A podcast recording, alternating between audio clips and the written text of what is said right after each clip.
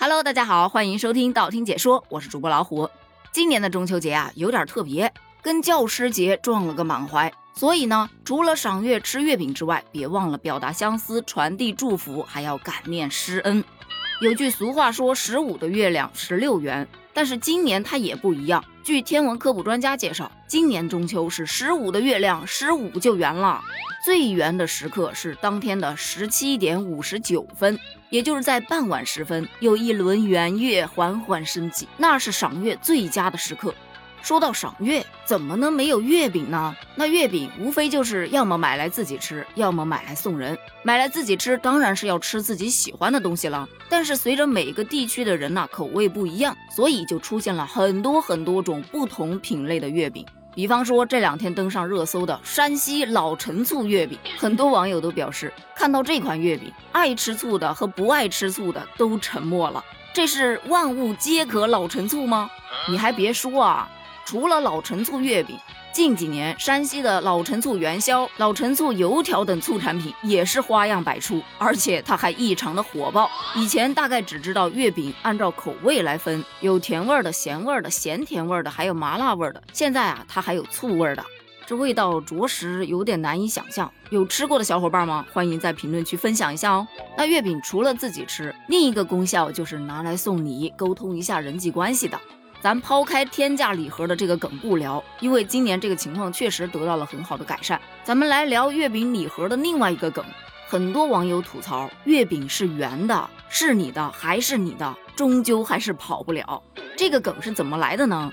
还得从一则新闻说起。话说有一位何先生，他在八月底的时候送了别人一盒月饼，当时呢有点无聊吧，可能在盒子上面做了一个小的记号，没想到。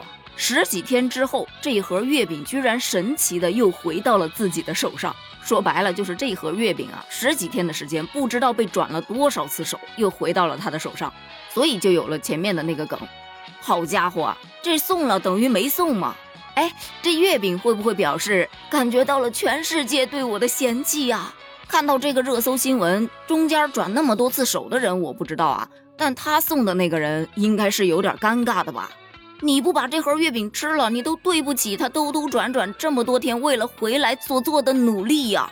当然，调侃还是归调侃啊，但是大多数人都表示这属于正常现象，每年过年过节的时候都会出现这种情况，见怪不怪了。只能说大家的朋友圈其实挺小的，所以给大家提个建议啊，以后过年过节送礼的时候，挑一些你自己喜欢的东西，没准儿他就又回来了。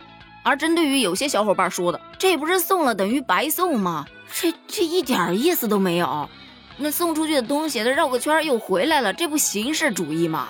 其实还真不是。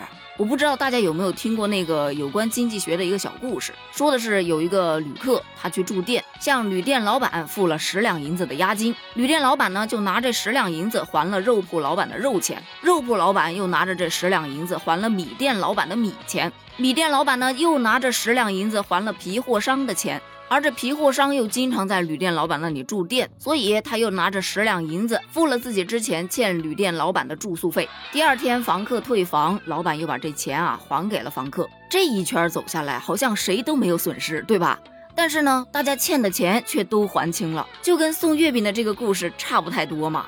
虽然兜兜转转，这月饼最终回到自己的手里，但这中间不知道有多少人都因为这一盒月饼而还了一份小小的人情，人际关系呢也就变得更加的紧密起来了。所以这应该也不算白送了一场吧。而最近关于中秋节，大家还有一个讨论：中秋节除了吃月饼还能吃什么？我觉得这个问题本身就存在问题。只要是能吃的东西，在中秋节这一天也依然能吃吧，并不是说到了中秋节这一天它就被封印住了，你只能吃月饼。所以关于这个问题，其实得换一个方式来问。咱就是说，中秋节作为一个非常传统的节日，本身呢就是有很多的饮食习俗。而除了吃月饼的这个饮食习俗之外，还有哪些饮食习俗？你比方说吃菱角。就是其中很常见的一种饮食习俗。据说中秋吃菱角有聪明伶俐的寓意，所以很多大人会在中秋节的这一天给自己的孩子买菱角吃。还有很多地方有吃芋头的习俗，说中秋玩月剥芋头食之，谓之剥鬼皮，寓意着辟邪消灾，并有表示不信邪的意思。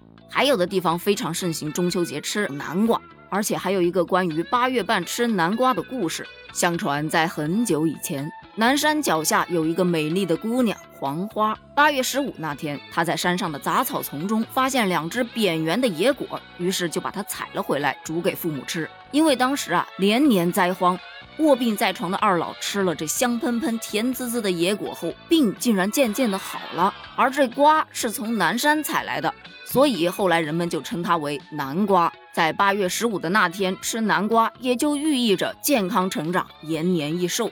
好了，今天的话题就聊到这儿了。那么问题来了，你中秋节准备好要吃什么了吗？关于月饼是圆的，是你的还是你的这个话题，你又有什么样的感想呢？欢迎在评论区留言哦，咱们评论区见，拜拜。